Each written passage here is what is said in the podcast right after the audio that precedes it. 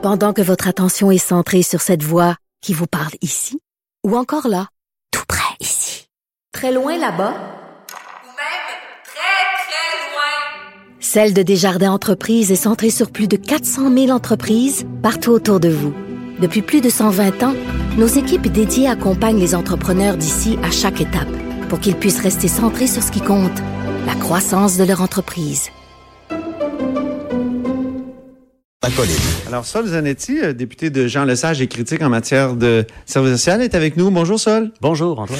Donc, euh, vous faites partie maintenant d'une euh, d'une commission d'enquête. Qu'est-ce que ça fait là, de, de, de, participer? Parce que c'est un autre type de travail que celui du travail habituel de parlementaire. Là. Oui, tout à fait. Ben, une commission, ça va être évidemment la première fois que je suis là-dessus. Puis, c'est je pense que la dynamique va être très différente de ce qu'il y a à l'Assemblée parce que tous les partis sont là, puis qu'on a décidé de faire collectivement de cet enjeu-là quelque chose qui dépasse euh, les antagonistes politiques. Tout le monde s'entend que on veut améliorer les services de la jeunesse au Québec. Donc, je pense que ça va être une attitude, une, une ambiance de collaboration, puis euh, ça va vraiment être une belle expérience. Je sais peu de choses sur les détails de tout ça parce que c'est à négocier ensemble, puis euh, on n'a pas eu le temps de se rassembler, mais il reste des personnes, des experts à nommer sur la commission il reste des paramètres à décider, à savoir est-ce que ça va être une, une commission qui va être itinérante, est-ce qu'on va aller à plusieurs endroits au Québec. Votre préférence, vous seul, ça serait quoi? Ah ben moi c'est la commission euh, itinérante pour qu'on puisse aller voir les réalités partout. Là, juste euh, dans mon travail de porte-parole en santé et services sociaux, j'ai eu la chance euh, d'aller en Abitibi, au Témiscamingue, tout ça, puis dans d'autres régions aussi, puis ce que à Sherbrooke aussi pour voir. Et les réalités sont tellement différentes au Québec. Là. On a tellement une grande diversité de réalités sociales d'enjeux de service que si on applique des solutions mur à mur, euh, on, c'est sûr qu'on on fait des insatisfaits, on, on sert mal les gens, et en plus on gaspille beaucoup d'argent. Vous êtes député d'un comté qui est assez pauvre, euh, un des plus pauvres, si je ne m'abuse, dans la région de Québec. ben, en fait, c'est la, la circonscription dans laquelle le revenu médian par famille est le plus bas au Québec. Au Québec. Au Québec, 125e sur 125. Déjà, ça fait pas longtemps que vous êtes député, mais déjà, est-ce que vous avez euh, constaté des cas qui, qui sont liés à la protection de la jeunesse? Euh, pas directement dans mon comté, non. Euh, on a beaucoup de cas citoyens, mais euh, jusqu'ici, ben, il y avait eu il y a un an le cas de la jeune Rosalie Gagnon. C'était euh, bon, c'était pas directement dans Jean Lesage, c'est juste dans Charlebourg, presque entre les deux circonscriptions, mais c'est sûr qu'il y a des enjeux c'est sûr qu'il y a des enjeux. Il y a, par contre, il y a aussi le, ben, il y a un centre jeunesse dans la circonscription avec euh, une école qui est euh, que j'ai visité récemment pour un gala méritas. Et puis moi, j'ai été euh, impressionné de voir ces jeunes-là comment ils étaient.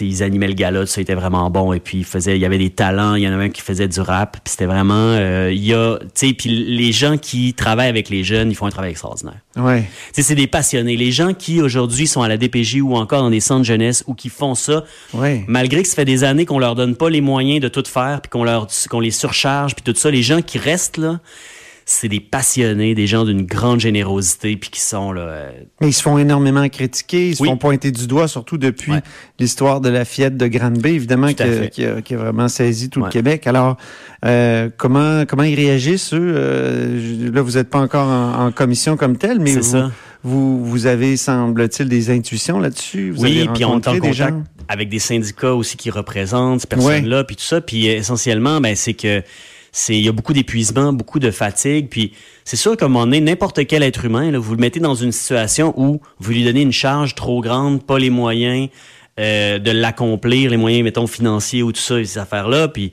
ben, à un moment donné, euh, il y a de l'épuisement, puis euh, la fatigue, il y a la possibilité de faire des erreurs, et, et puis euh, quand aussi on est toujours en train d'être à bout de souffle, en train de tenir ça à bout de bras, ben, t'as pas le temps même de juste faire les changements ni les moyens dans l'organisation. Fait qu'ils sont dans une situation qui est très difficile. Et ça, je, je suis content. Je pense que le Québec s'en rend compte. Là, j'ai pas encore vu une tendance à, à ce qu'on à ce qu'on frappe sur les intervenants plutôt que de remettre en question le système dans lequel on leur demande d'opérer. Mhm. Alors moi, je trouve que c'est je suis content de ça, puis je veux que ça continue dans cette Vos intuitions pour ce qui est des, du problème du système en, en cause, quelles, quelles sont-elles? Euh, les choses qui sont évidentes avant même qu'on creuse dans les mécanismes, les choses qui sont évidentes, c'est le manque de ressources. Euh, le manque de ressources, on l'a vu là, ça a été, ça a été vraiment documenté. Euh, les gens ont trop de cas par personne. Alors, qu'est-ce qu'il y a quand tu as trop de cas? Mais tu as moins de temps pour t'occuper de chaque affaire, de, mm-hmm. chaque, de chaque situation, de chaque famille, de chaque enfant. Quand tu as moins de temps, ben, euh, c'est sûr qu'il va y avoir des, des... On peut pas, après ça, s'attendre à ce que la communication soit toujours parfaite, puis qu'on fasse les suivis sur tout. Alors ça, c'est une des choses. Puis l'autre affaire aussi, c'est que quand tu pas le temps, ben des fois, tu prendras pas de risque.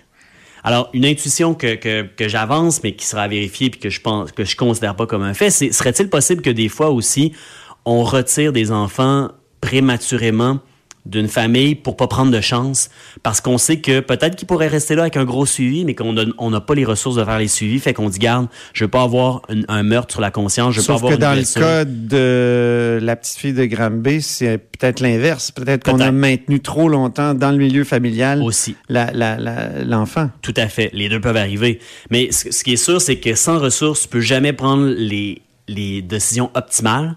Puis quand tu peux pas prendre les décisions optimales tout le temps, c'est sûr qu'il arrive des, des drames ça, c'est évident. Vous qui êtes philosophe, euh, je me demandais, moi, avec cette histoire-là, si euh, les gens pensent qu'on peut vraiment guérir l'humanité de toute méchanceté, de toute tendance à la négligence.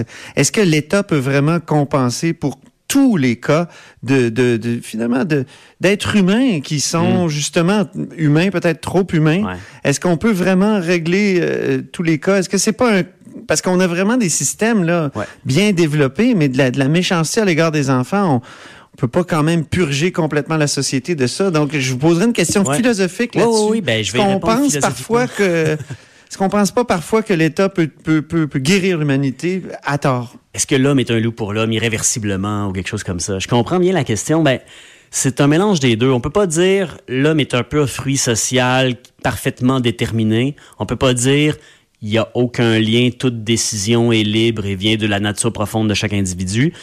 Donc, comme État, comme société, qu'est-ce qu'on peut faire? On peut agir sur ce sur quoi on a un pouvoir, les déterminants sociaux de la santé. Mhm. Et on peut s'arranger pour que le contexte sur lequel on a un pouvoir, ben, il soit tel que les gens vont être incités à pas poser des actes de méchanceté ou vont être moins susceptibles de le faire parce qu'ils ont eu, euh, par ailleurs, eux autres aussi, ils n'ont pas été confrontés à des problèmes parce qu'ils ont toujours eu les ressources, ils ont toujours eu de l'aide, ils ont toujours eu ceci, mm cela, qu'ils sont pas dans des stress financiers, qu'ils sont pas toujours au bord de l'épuisement au travail parce qu'on est mauvaises conditions, que euh, l'environnement soit pas un stresseur, qu'il y ait de la verdure dans les villes, tu sais donc faut jouer sur tous les déterminants sociaux, mais après ça, c'est sûr que l'humain est libre. Tout peut arriver dans, dans l'esprit d'un être humain à chaque instant. C'est ça, il peut y avoir un dérapage. C'est ça. mais on peut, ça serait très irresponsable de dire, étant donné qu'on ah n'a pas de contrôle sur l'humain, ben il est responsable de tout tout le temps en toutes circonstances et nous jamais de rien. Tu sais, ça, ça, ça serait pas, ça, ça tiendrait pas la route.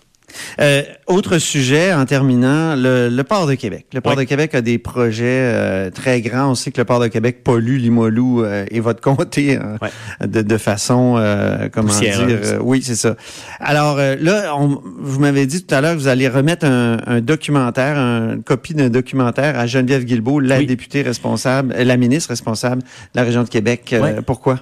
Ben, durant l'étude des crédits, je lui avais posé la question si elle comptait obliger le port à mettre ses opérations de transportement de vrac sous couvert, qui est vraiment le nœud du, problème, là, parce que on, transporte de la poussière de métal, puis c'est pas fait sous couvert, le vent pogne là-dedans. Je comprends qu'ils ont mis des gicleurs, je comprends qu'ils essayent de pas le faire quand c'est un grand, grand vent, mais il y a encore de la poussière dans Limoilou, c'est documenté, tout ça. Alors, le problème n'est pas réglé. Moi, j'ai demandé, est-ce que vous allez forcer le port à faire ça? Puis elle avait dit non, essentiellement, puis elle semblait pas super au courant du détail, parce que elle, disait non, ils ont fait des, des, des, des, accommodements, ils ont mis des choses, ça devrait être correct. Alors je me dis, ben regardez, je pense que vous n'êtes pas super courant. Je vais vous amener une, une, copie du documentaire Bras de fer qui a été filmé, qui, euh, qui part de 2012, là, et qui, après ça, euh, documente la lutte de Véronique Lalande par rapport à la qualité de l'air dans les Moilous. Et j'espère avoir le temps de le regarder. Peut-être que ça va être après les intensifs, je sais pas.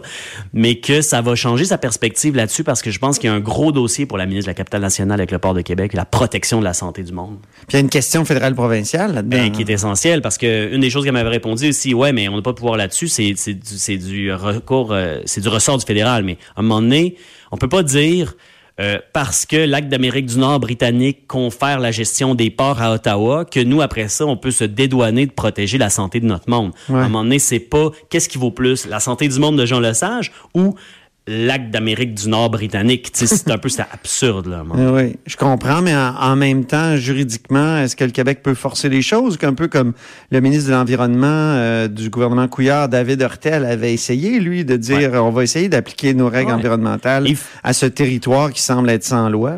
Yves-François Blanchet, ministre de l'Environnement du PQ, avait envoyé les, euh, les examinateurs du euh, ministère de l'Environnement qui s'étaient fait rabrouer chemin parce que le port avait dit vous n'avez pas de juridiction ici. Donc, effectivement, la solution à ça, pour arrêter de se poser ce genre de questions-là, c'est de faire l'indépendance puis de dire non, non, les ports, ça nous concerne.